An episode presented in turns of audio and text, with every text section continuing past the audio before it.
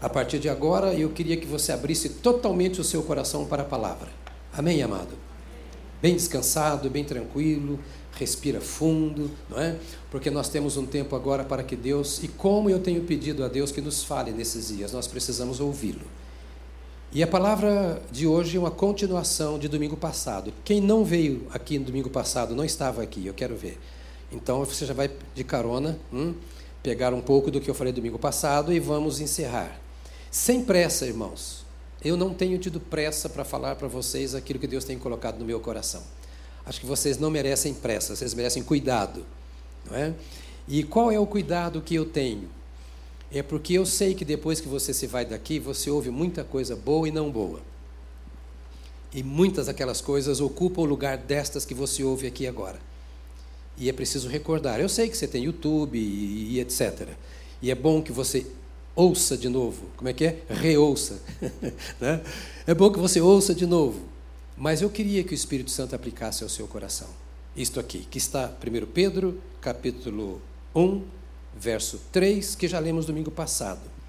Bendito o Deus e Pai de nosso Senhor Jesus Cristo, que, segundo a sua muita misericórdia, nos regenerou para uma viva esperança, mediante a ressurreição de Jesus Cristo dentre os mortos.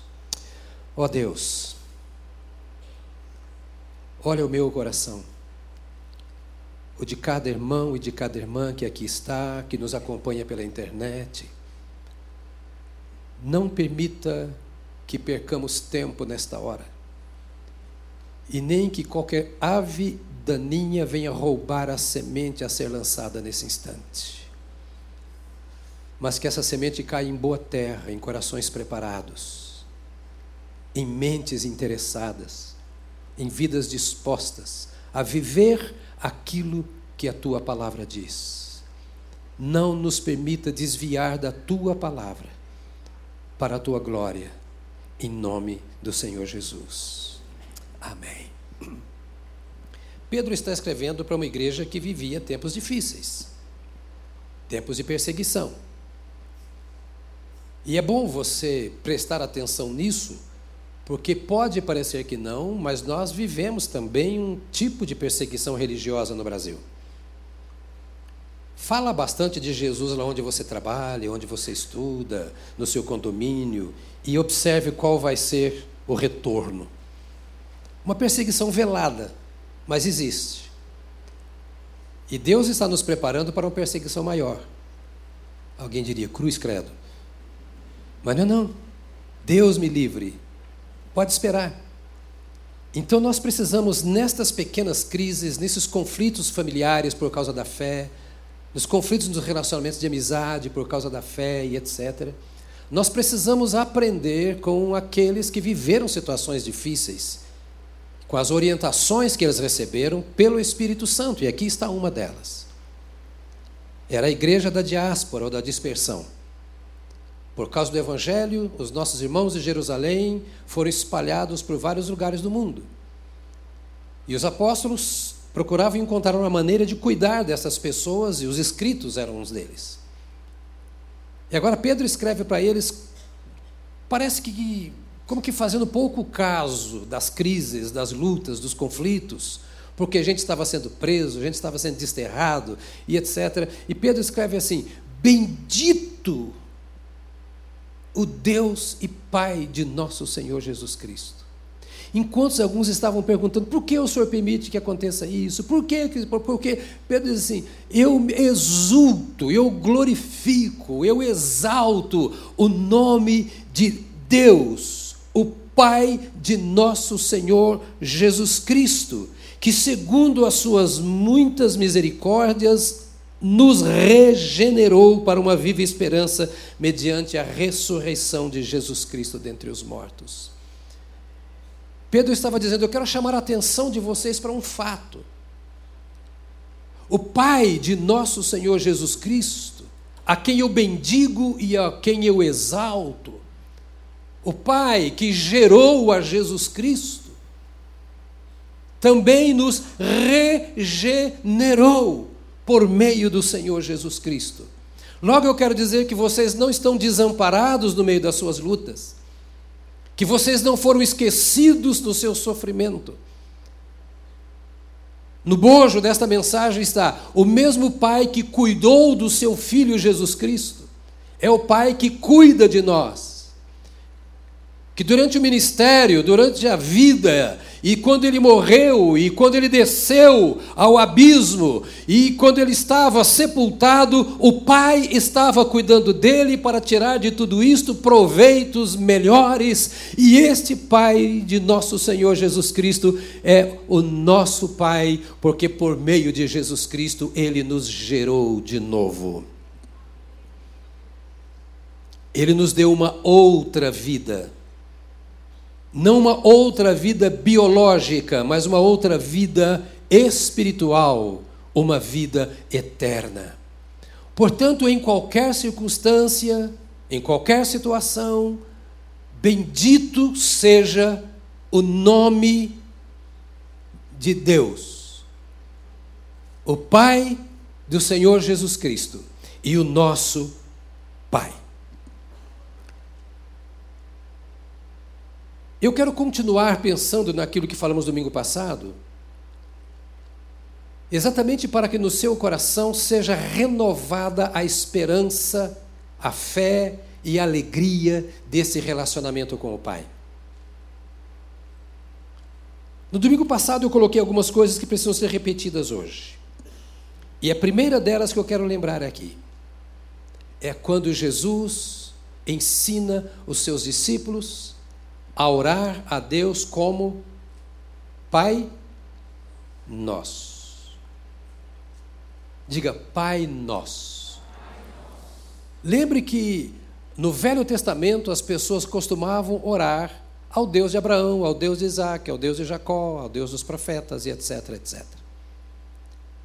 E Deus chama a atenção dos seus filhos assim: Eu quero que ao orar você se lembre que você tem um pai que você foi gerado de novo por este Pai. Esqueça o seu nascimento físico, biológico. Ele é importante, mas ele perde toda a importância se você, ao ter nascido, não nascer de novo. Se você não for regenerado. A conversa de Jesus com Nicodemos no capítulo 3 do Evangelho de João foi exatamente esta. Nicodemos vem a Jesus mostrando todas as boas impressões que ele tinha sobre Jesus, impressões essas causadas pela análise que ele fazia da palavra de Deus à luz das obras que Jesus realizava. Ele era um mestre da lei. E ele dizia: examinando a lei e vendo aquilo que tu fazes, aquilo que tu aparentas ser. Eu vejo que tu és mestre, mestre vindo da parte de Deus. E Jesus disse assim: Ô oh, Nicodemos, meu querido amigo, o que você pensa sobre religião não me diz respeito. O que você pensa sobre os meus ensinos não me diz respeito. O que eu quero saber é se você já nasceu de novo. Porque se você não nascer da água e do espírito, com todo o seu conhecimento, você vai para o inferno. Você é um excelente teólogo, você é um doutor da lei aqui em Israel.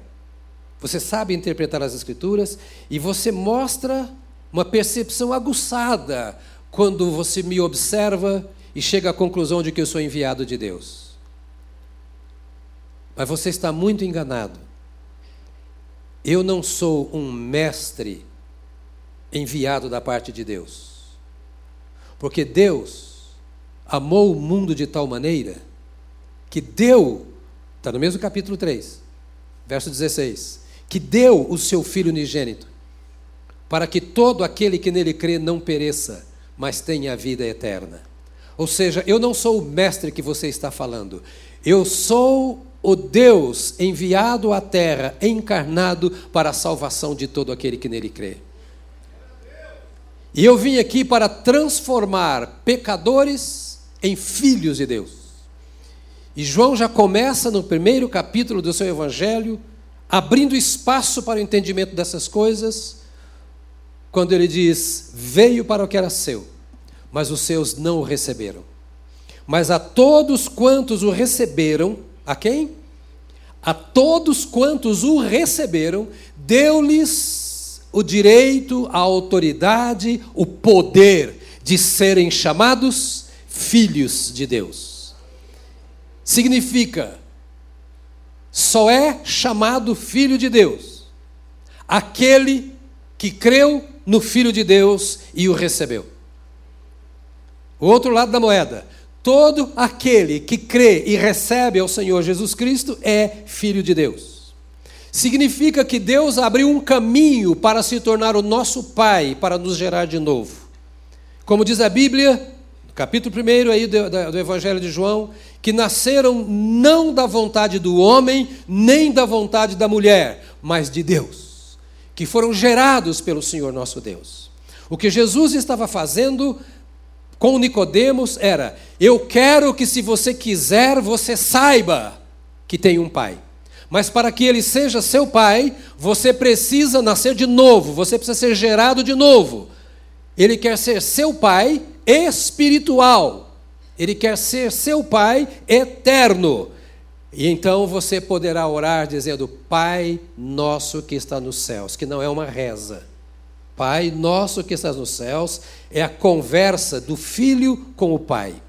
E não é do filho que é filho porque nasceu nesta vida, é filho porque nasceu por meio de Jesus Cristo. Você tem o privilégio ao ter crido em Jesus.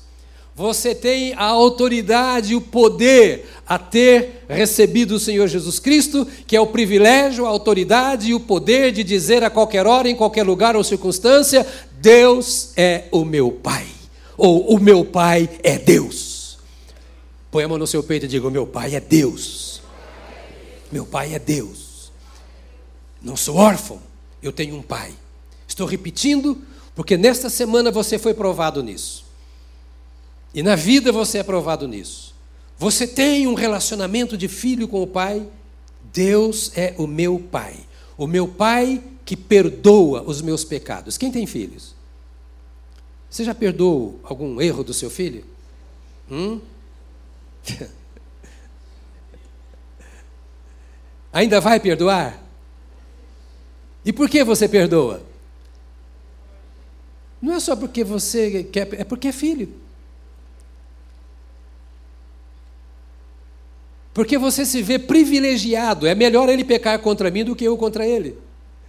É um privilégio perdoar o meu filho, a minha filha.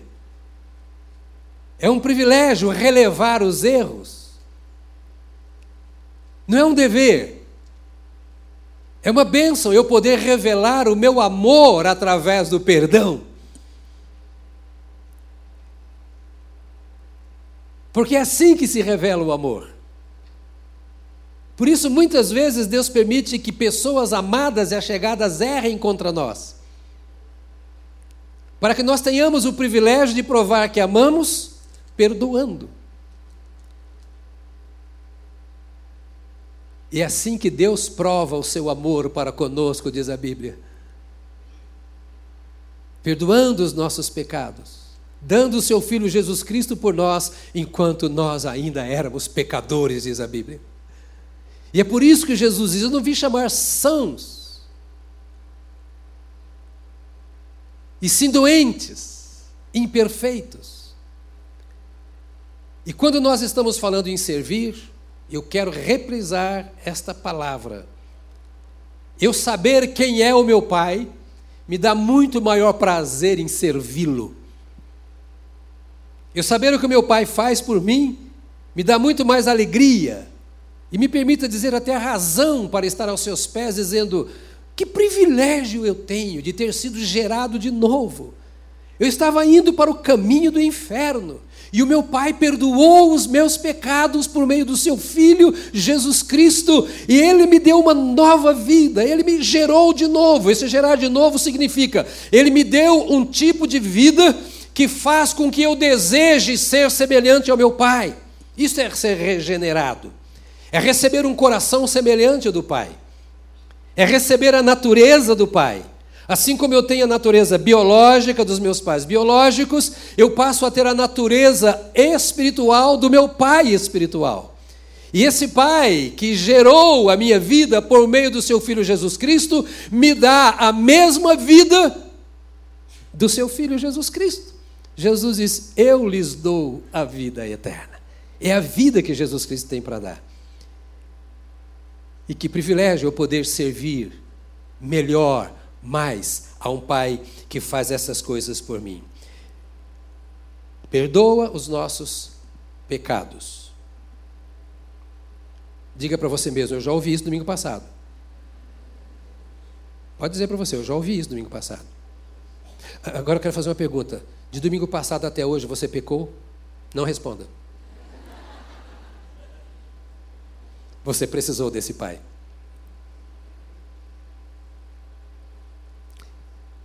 E se você não foi para ele pedir perdão, já perdeu tempo.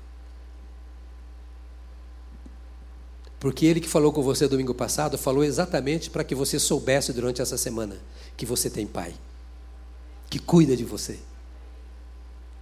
que não te vira as costas. Repito, isso não é licença para pecar. Olha para mim e cria vergonha na cara. Mas te dá o privilégio de não permitir que o diabo te acuse. Porque se por acaso você errou, você volta para o seu pai e diz: Pai, eu fiz uma coisa que não tem nada a ver com o Senhor. Não parece contigo. O que eu falei não parece com a tua palavra. O que eu fiz não tem nada a ver com as tuas obras. O que eu vivi não tem nada a ver com a tua vida. E eu reconheço que tu és o meu pai, que fui infiel para contigo. E que dependo do teu perdão para que eu possa voltar a ter comunhão contigo. Perdoa-me, pai. Se fosse eu, diria: tá bom, seu sem vergonha. Mas Deus fala: filho amado, por que você fez isso? Não precisava.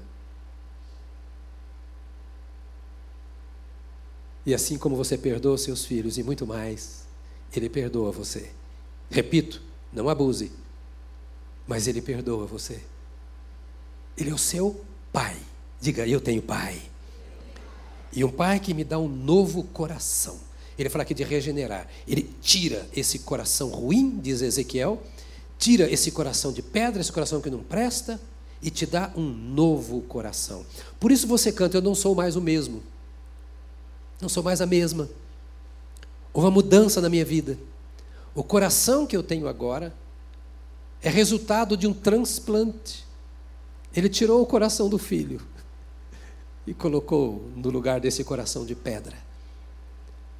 Ele tirou aquele coração morto, que não percebia a presença do pai que batia à porta, insensível que não conseguia ouvir e discernir a voz do Pai. Ele veio por meio de Jesus Cristo e arrancou aquele coração e me deu um coração que me faz exultar na presença dele e que me faz também me entristecer quando eu me distancio dele. É um coração diferente daquele que eu recebi do meu pai e da minha mãe. É um coração que só ele pode dar. E se eu não tenho este coração, eu não nasci de novo, e todo que nasceu de novo tem este coração dado pelo Pai. E ele chama isso de dar a vida eterna. Ou seja, esse coração não morre. Não é o coração de carne. Não será sepultado jamais. Ele dá com este coração a vida eterna. Por que eu estou repetindo isto? Porque se você viveu nesta semana, não me adianta pregar se você não aprende. E se pedagogia ainda é pedagogia, ela diz que a única coisa que prova que eu aprendi é a mudança do meu comportamento. Se não houve mudança de comportamento, não houve aprendizado.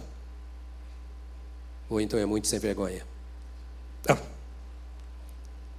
Eu quero ter certeza de que você está aprendendo, que você recebeu esta vida eterna do Senhor Jesus e que quando você recebeu a vida, diz o texto aqui, de Efésios 1, 5.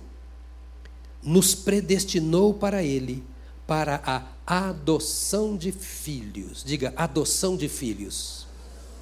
Está aí na sua Bíblia. Adoção de filhos, por meio de Jesus Cristo, segundo o beneplácito ou bom propósito da sua boa vontade. Há três palavrinhas que eu queria lembrar para você hoje com relação à sua salvação. A primeira delas é regeneração, que está no texto. Diga comigo, regeneração. O que é regeneração? Você foi gerado de novo. Você recebeu um novo coração. Você passou a ser um ser espiritual, no sentido de que você tem relacionamento com o Espírito Santo de Deus.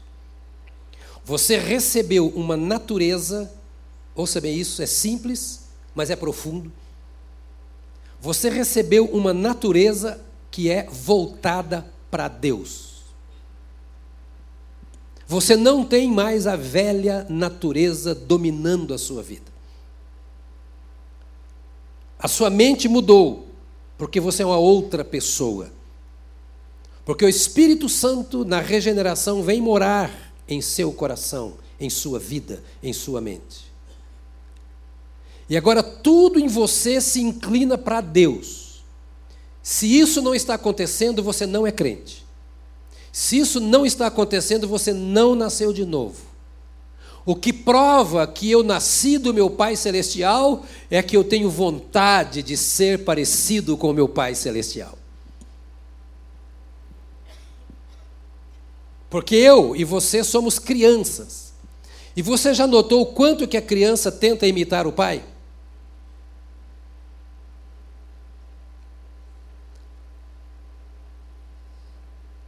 Quem nasceu de Deus sabe que nasceu de Deus, a evidência de que você nasceu de Deus é que você busca as coisas de Deus. E tudo aquilo que não é de Deus entristece o seu coração, porque entristece o Espírito Santo de Deus que habita no seu coração.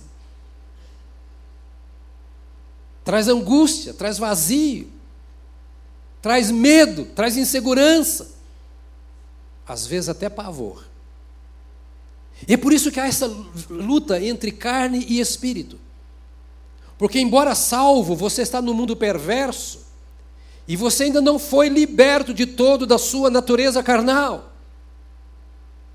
Você precisa de uma operação do Espírito Santo que continua na sua vida a obra da salvação começada no dia que você recebeu a Jesus. Isso se chama santificação. A santificação é o trabalho de Deus no complemento, no aperfeiçoamento da salvação que você recebeu um dia. Por isso nós dizemos que nós fomos salvos quando confessamos o nosso pecado e recebemos a Jesus. E estamos sendo salvos. Esse é o processo da santificação. É a obra da salvação se completando em nossa vida. E seremos totalmente salvos quando estivermos fora da presença do pecado. Cumpriu-se toda a obra da salvação. Então, regeneração, novo nascimento. Esta é uma palavra importante porque significa que nós recebemos a natureza de Deus. Você está me entendendo? Eu estou sendo muito teórico. Eu estou querendo explicar aquilo que acontece na sua cabeça, na sua mente. Este novo nascimento é que leva você a buscar as coisas de Deus e pensar nas coisas que são do alto, as coisas que são de cima. Sem Ele, nós só pensamos no que é daqui, corremos atrás do que é daqui, o que nós queremos é trabalhar, é ganhar dinheiro, é casar, é ter filhos, educar filhos, e ficamos girando. Nós fazemos tudo isso quando somos salvos, mas fazemos para Deus, porque nós nascemos de Deus e servimos a este Deus de quem nascemos, que nós chamamos de Pai. A segunda palavrinha muito importante na obra da salvação é justificação. Diga comigo, justificação. Você precisa entender essas coisas para dar tapa na cara do diabo todas as vezes que ele bater na sua porta. O salvo é também justificado. Justificação é uma declaração jurídica. É o pai dizendo assim: Você recebeu o meu filho Jesus Cristo pela fé. Você creu em Jesus como seu Salvador. Você poderia ter não crido, como muitos escolheram não crer. Mas eu prometi que todo aquele que crê em Jesus Cristo nasce de novo, porque eu mandei Jesus para isso, para trazer uma nova vida.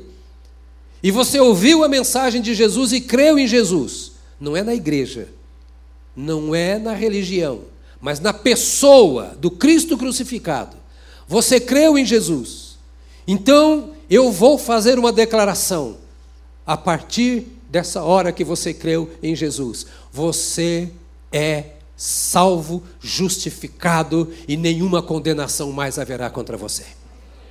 O inferno inteiro vai te acusar, mas não funciona. Todos os demônios podem se levantar contra você e a vida inteira te ser cruel.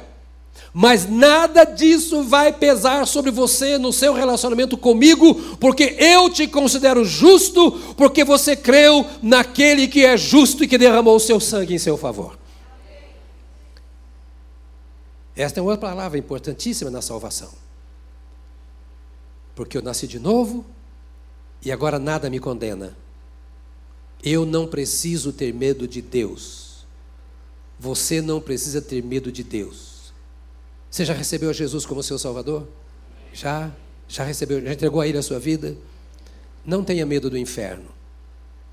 Não tenha medo do diabo. Não brinque com ele. Mas não tenha medo. E você tem autoridade. Também não fica procurando capeta para todo lado, não. Mas se ele bater na porta, em nome de Jesus, vai embora. Porque eu sou de Cristo e o maligno não me toca. Você não precisa ser inseguro. Você tem um pai. Diga, eu tenho um pai. Vale a pena servir esse Pai, Ele não te abandona. Agora você tem que se valer dos privilégios que Ele te dá. Se você não crer, você não vai desfrutar. Mas se você crer, você terá aquilo que você crê. Está na Bíblia. É vida eterna. Vida, diga comigo, vida. E quando fala vida, você sabe que é coisa que pulsa, que faz sentido, é dinâmica. E o que o Senhor está dizendo é: tudo vai embora, caminha, voa. Você tem tudo. Nasceu de novo, foi justificado. Agora o termo aqui fala de adotados. A expressão é adoção de filhos por meio de Jesus Cristo, segundo o bom propósito da sua vontade. A adoção, queridos, para mim, é uma das coisas mais lindas que a humanidade pode conhecer ou exercitar.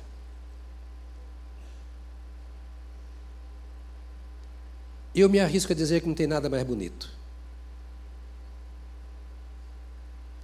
Que é você pegar quem não tem esperança, colocar no seu colo e dar esperança, dar razão para viver, dar motivo para existir. Não é só por dentro de casa, é dar vida. E foi o que Deus fez comigo e com você.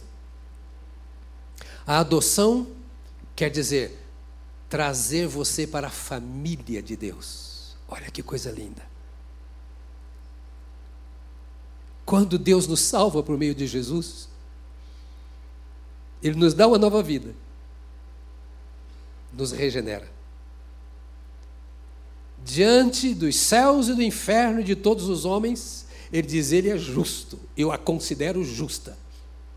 Ninguém toque, porque todos os pecados foram perdoados. A raiz dos pecados, que é o pecado, foi arrancada. E ele dá uma ordem aos demônios: não toquem.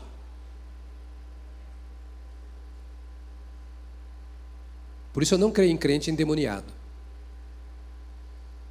Ou é endemoniado ou é crente. Pastor, mas eu já expulsei demônio de crente. Não, você expulsou demônio de uma pessoa.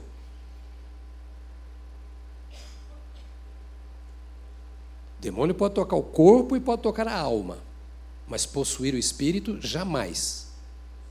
Porque onde o espírito de Deus habita, espírito das trevas não vai morar. Na cadeira que o Espírito Santo senta, capeta não senta. Não é possível. A pastor mais, mais leia a Bíblia. Ah, mas pregaram no céu onde. Tem gente escravizando endemoniados, dizendo que é crente e volta para expulsar demônio e fazendo de pessoas moeda. Quando Cristo liberta, ele libertou. Ou então não é libertação. E se não é libertação, não é de Cristo. Se o Filho vos libertar, verdadeiramente sereis livres. Ou eu creio nesta palavra de Deus, ou eu não tenho Deus da palavra.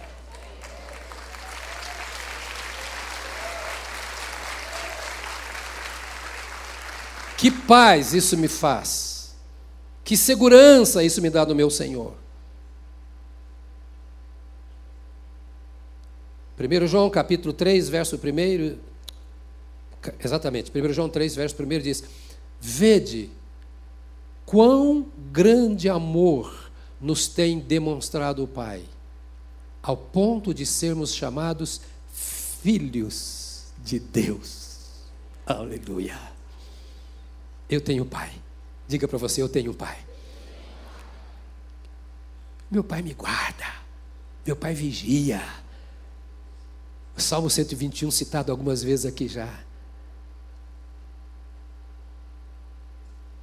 Ele é o meu socorro. Ele é o meu pastor. O meu pai é o meu guardião fiel. O seu pai é aquele que diz: Eu nunca te deixarei, eu jamais te desampararei. Nunca e jamais são expressões fortíssimas que ele não era obrigado a dizer, mas ele é a verdade. E ele disse: Eu nunca, nunca, nunca, jamais, jamais, jamais.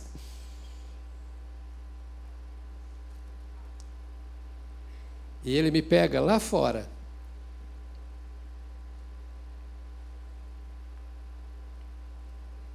Sem pai, sem família, abandonado, muitos vítimas do inimigo, sendo jogadas de um lado para o outro com todo tipo de pecado e sofrimento nas mãos do adversário. Mas o Pai fez uma promessa, independentemente de quem quer que seja: todo aquele que nele crê será salvo. E ele vai lá no nosso chiqueiro de filhos pródigos, na nossa imundície, do nosso mau cheiro. E ele desce lá e diz: Eu vou trazer você para minha família. Sou o pai de uma grande família e mandei meu filho Jesus Cristo para trazer você para minha família. Eu adoto você e te dou direito de herança. O que meu filho mais velho, meu primogênito tem, é seu.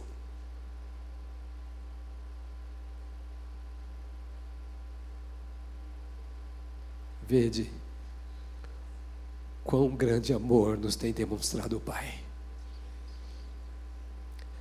Irmão, isso quebra o meu coração. Tem coisas que nos quebram. Ah, porque me brigaram, brigaram comigo, me xingaram, me deram prejuízo. Essas coisas não são nada. O que deve quebrantar, moer o nosso coração e fazer nos render aos pés do Senhor é esta obra do Senhor em nosso favor. Isso é eterno. Isso é maior do que tudo.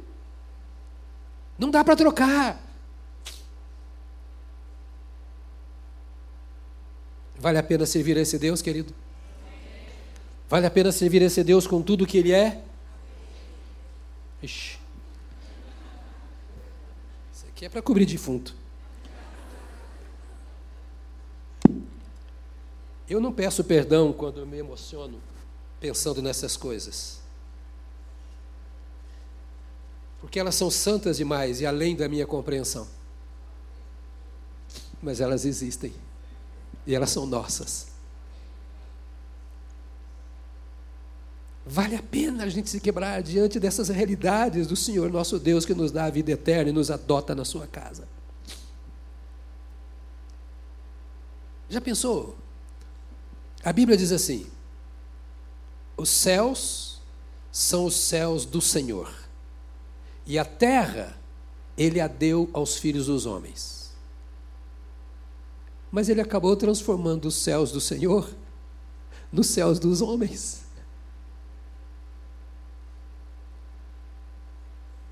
Ele entrou nessa nossa casa que é a terra, veio aqui e falou: se você quiser, eu vou levar você para o céu. E Jesus falou: Na casa de meu pai há muitas moradas. eu teria avisado vocês se não fosse assim. Mas como é assim, eu vou voltar. Eu vou dar uma ajeitada na casa de vocês lá. Vou preparar a morada. E quando tudo estiver pronto, quando a sua casa estiver no jeitinho para você, eu vou te levar. Nessa semana ele levou o pai do pastor Paulo. Nesta agora pode ser eu, você. Não importa. O que importa é que tem uma casa lá. E eu vou morar lá e você. Porque ele nos adotou na família. E aquela casa é a casa de Jesus, o filho do Pai. E ele disse: Eu vou preparar lugar para vocês, porque vocês são parte desta herança de Deus, o nosso Pai amado. E esse Deus, que é meu Pai, anda entre nós e habita entre nós.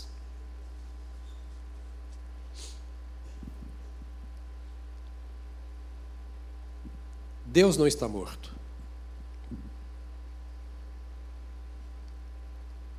Deus não vira as costas para você em hora alguma. Em hora alguma. Diga para você, em hora alguma.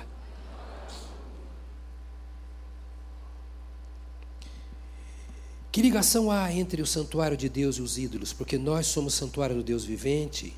Nós somos santuário do Deus vivente. Como ele próprio disse: habitarei e andarei entre eles, serei o seu Deus e eles serão o meu povo. Por isso, retirai-vos do meio deles, separai-vos, diz o Senhor, não toqueis em coisas impuras, eu vos receberei, serei vosso pai, e vós sereis para mim filhos e filhas, diz o Senhor Todo-Poderoso.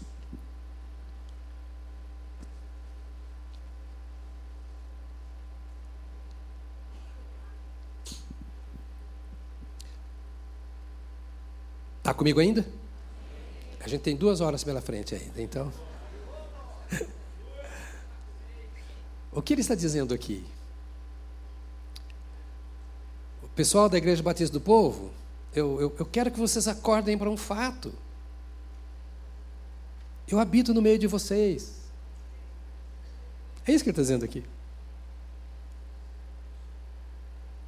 Eu habito aí entre vocês. Vocês são, olha só a expressão, o santuário do Deus vivente. Vocês são o templo onde ele mora. Assim como você entrou aqui, neste templo, o Senhor entrou na sua vida. E o seu corpo, e não essas paredes, se transformou no templo do Espírito Santo. O Espírito Santo não fica entre essas paredes quando você vai embora. Pelo contrário, ele entra aqui quando você entra. Quando nós não estamos aqui, isso aqui pode ser um supermercado. Isso aqui pode ser uma quadra de futebol de salão, um teatro. Tira essa ideia de que a casa de Deus, a casa de Deus somos nós, onde Ele habita.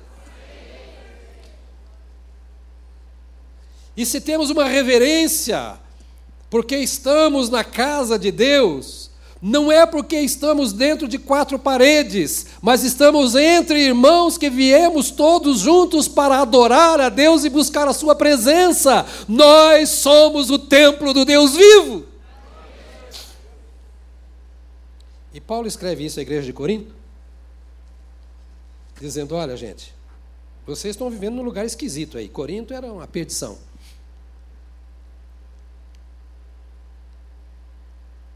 Você já ouviu muitas vezes sobre Corinto.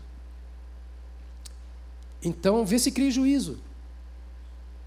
O Pai mora em vocês. Diga para você, meu Pai mora aqui. Ó.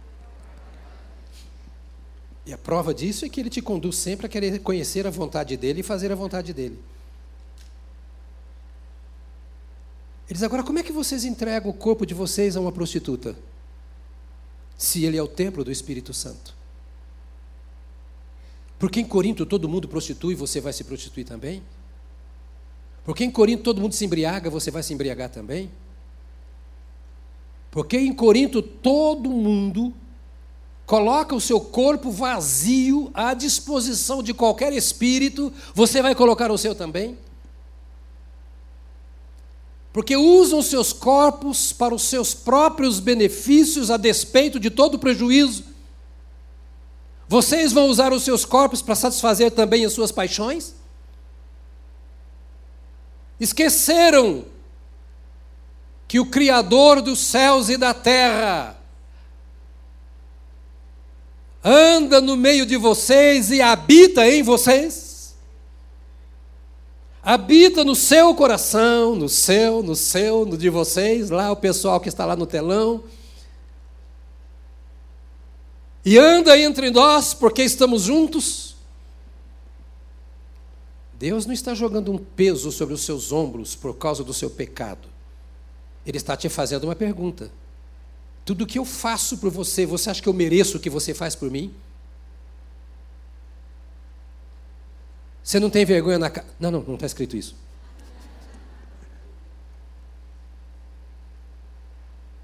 Será que você não acorda? Ele está dizendo para a igreja de Corinto, chamada Batista do. Não, igreja de Corinto. Ah, porque Deus não quer que eu faça, eu gostaria tanto de fazer. Fala, não, querida, é porque eu não, eu, não, eu não posso dividir a minha casa com capeta. Como é que você é tempo de Deus, vai colocar coisa do diabo aí? O meu reino é meu reino, o diabo não entra nele, não. Meu reino é luz, o diabo é treva. Meu reino é santo, ele é sujeira pura. O meu pai é santo. Diga para você mesmo: meu pai é santo. E ele habita nesse templo, pelo Espírito Santo. Depois você lê, estou lendo aqui Corinto para você, eu já dei até a referência para você ver depois aqui, 2 Coríntios capítulo 6. Aí ele termina assim: olha. Por isso, retirai-vos do meio deles. Vocês são meus eles não são meus filhos. Vocês foram adotados na minha família, eles não são da minha família. Ouça aqui, não se engane, não são todos os homens e mulheres filhos de Deus, não. Eu estou na internet agora. Mas estou na Bíblia primeiro. A tantos quantos o receberam, deu-lhes o poder de serem chamados filhos de Deus. Por adoção. E é desses filhos adotados que eu estou falando. O resto é filho, como qualquer coisa da criação é filho. Agora ele se volta e diz assim: Retirai-vos do meio deles, separai-vos, diz o Senhor. Não toqueis em coisas impuras, e eu vos receberei, serei vosso pai, e vós sereis para mim filhos e filhas, diz o Senhor Todo-Poderoso. A questão aqui é assim: que ele está dizendo: por que, igreja de Corinto, muitos de vocês que estão aí em todos os cultos, dão seu dízimo, dão sua oferta, participam das reuniões, exercem seus dons. Nenhuma igreja no Novo Testamento tem mais dons do que a de Corinto. É a única igreja para a qual o Espírito Santo fala sobre dons assim de A a Z. E nenhuma igreja era tão impura também. Olha que contraste. Por isso essa palavra veio. Por que, que vocês estão nesse vai e vem, nesse zigue-zague, nesse vai e volta, e não acontece nada, e vocês se sentem tão vazios? Por que, que vocês querem falar comigo e não conseguem? Oram e parece que eu não estou ouvindo. Pedem e parece que eu não estou respondendo.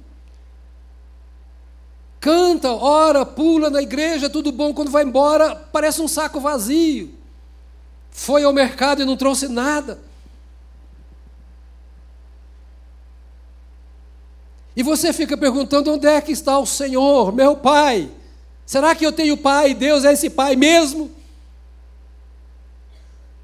Então ele diz aqui: olha, afaste-se dessas impurezas, seja de amizades, etc. Deixa eu ser o pai de vocês. Nos termos da adoção. De acordo com o nosso contrato de adoção. Deixa eu ser o seu pai de acordo com a aliança estabelecida que nós celebramos nesta manhã. E se vocês deixarem, vocês verão que eu vou ser pai de vocês e vocês meus filhos. Ou seja, vocês vão sentir que eu sou pai. Vocês vão perceber que vocês são filhos. Mas se vocês viverem fora da casa, da habitação do Pai, se vocês viverem como pródigos, gastando a vida do seu jeito, me questionando, insatisfeito com o alimento que o pai dá, a casa que o pai oferece, a orientação diária que o pai dá, o trabalho que o pai dá. Se você não está satisfeito e quer viver às suas custas, você vai viver longe de mim como se eu não fosse o seu pai. E deixa eu dizer uma coisa aqui para você achar que eu sou herege. E não estou nem um pouco preocupado. Há muitas pessoas que são salvas e estão vivendo como incrédulos. Em todos os lugares. Essa mensagem não é mensagem de encomenda para você, é de encomenda para a igreja toda. Está aqui. Porque vivem como se fossem incrédulos. Ouça aqui, é estranho, mas são crentes.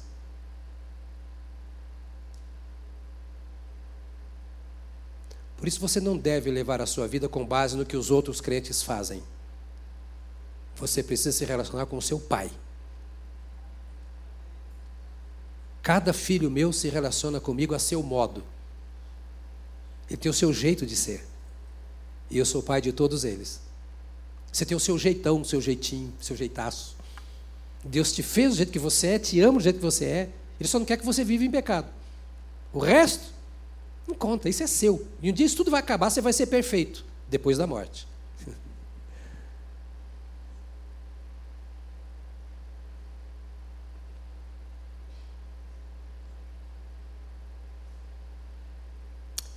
são crentes, são salvos. Leia a carta, eu estou terminando já, mas é importante você ir com essa minhoca na cabeça. Leia a carta de Paulo aos Coríntios. Tem hora que você fala, isso não é crente de jeito nenhum. Isso não é crente. Paulo, você se, se dirige a esse povo como igreja? Ainda fala lá que tem profeta, tem tudo lá no meio? Tem todos os dons? Paulo chega dizer: não falta nenhum dom para vocês. Ah, como eu gostaria que aqui fosse assim, não faltasse nenhum dom.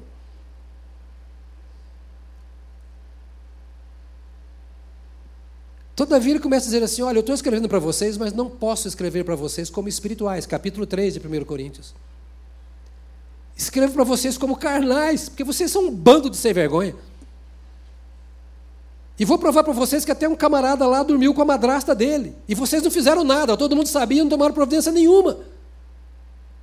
Sem falar que vocês vivem falando mal um do outro, em contenda com todo mundo, isso não é igreja. Paulo era bravo. E você olha aquelas pessoas e fala, poxa, mas o camarada era assim, era crente. Sem vergonha, mas era. Aqui não é o céu. Isso aqui não é morada de anjos. Mas aquele que é prudente, que é inteligente, que é sábio, ouve esta palavra do Senhor e presta atenção, porque ela é para cada um de nós. Eu moro em vocês, diz o Senhor. Vocês são o templo onde eu habito. E se vocês permitirem que eu seja o dono da casa, vocês saberão o quanto eu sou pai e o quanto vocês são meus filhos. Então está na mão de vocês a escolha e a maneira de vocês viverem. Eu coloquei aqui na minha palavra.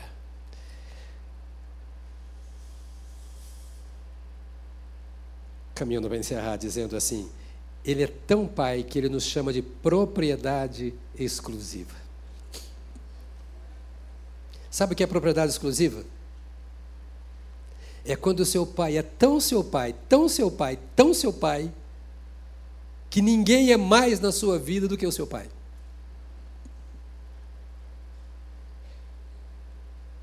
Tem gente que casa e abandona o pai e a mãe. Que o marido ou a esposa se torna mais que o pai e a mãe. Parece que até foi gerado pelo marido ou pela esposa. Não, tem que amar mesmo. Mas ninguém substitui pai e mãe. E no relacionamento com Deus é assim também. Ele diz assim: Olha, vocês são minha propriedade exclusiva. Ah, se tivesse um espelho aqui para você olhar agora e dizer assim: Deus é o meu dono. Hum.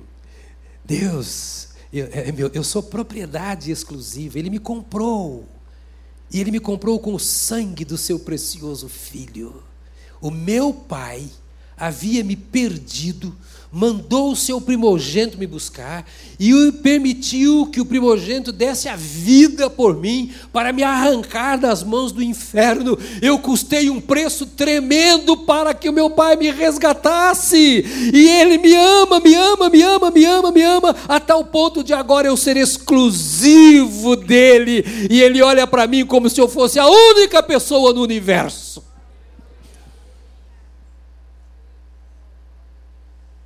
E o diabo fica te atacando, e você dá lugar para o diabo? Ah, porque quando você fez aquilo 360 anos atrás, que você fez não sei o quê, e não sei o quê, e você, e você, ah, meu Deus, eu não presto. Ah, e você vai para o psicólogo, vai para o psiquiatra, você vai para o médico, você vai para o conselheiro, vai para o vizinho, vai para o pastor, vai para o padre, vai para todo mundo, porque eu não presto, não presto, não presto. Para com isso. Dê a você o valor que Deus dá. É claro que nós nunca vamos conseguir dar todo o valor que Deus dá, porque nós não nos conhecemos como Deus nos conhece, mas Ele que nos conhece como somos, diz que nós somos propriedade dEle, que nós somos filhos dEle. E vamos ficar servindo no nosso coração, na nossa mente, a outras coisas, a outros senhores? Não! Nunca!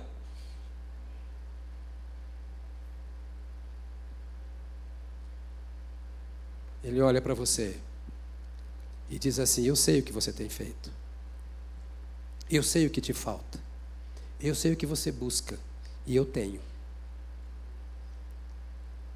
Se você permitir, ou permitir-se ser minha propriedade exclusiva,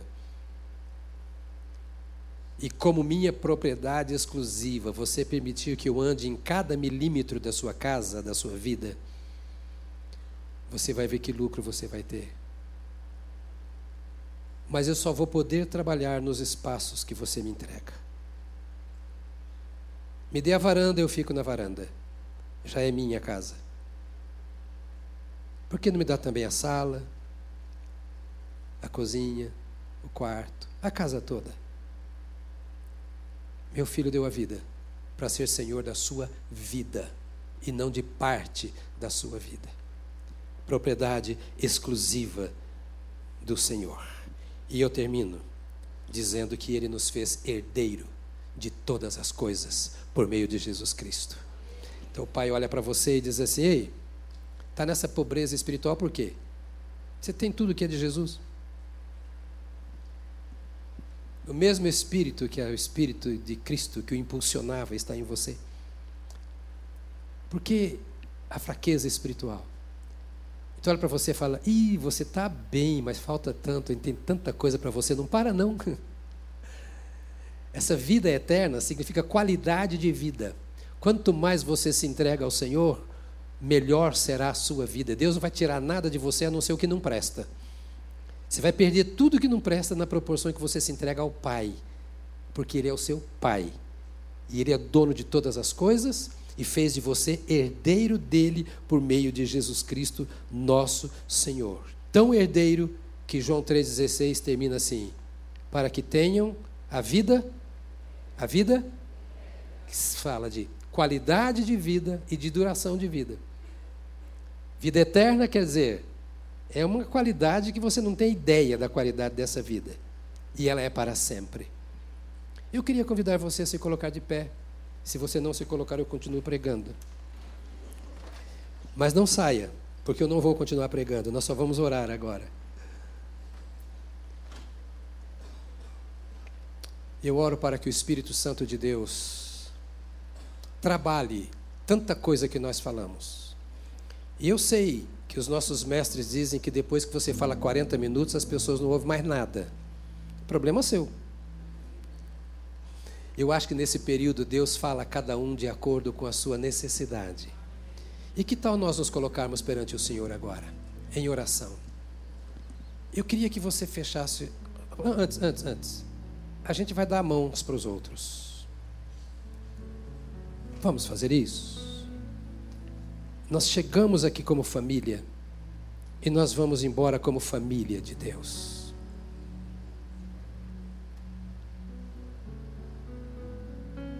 Você vai orar por esta pessoa.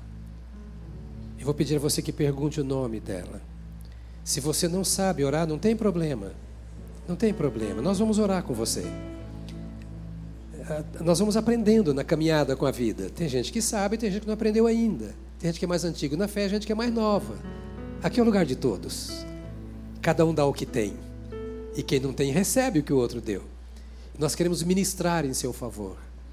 Ouça antes de você orar. Deus ama você. E esse Deus que te ama é o seu Pai.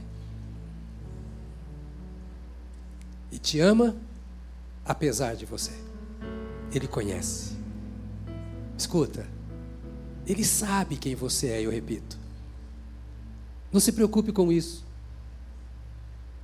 Deixe-o saber e aceite as orientações que ele está te dando. Só isso. Pastor, eu não tenho força. Eu sei. Se você tivesse, Ele não te daria o Espírito Santo. Exatamente porque nós não podemos que Ele nos dá o Espírito Santo.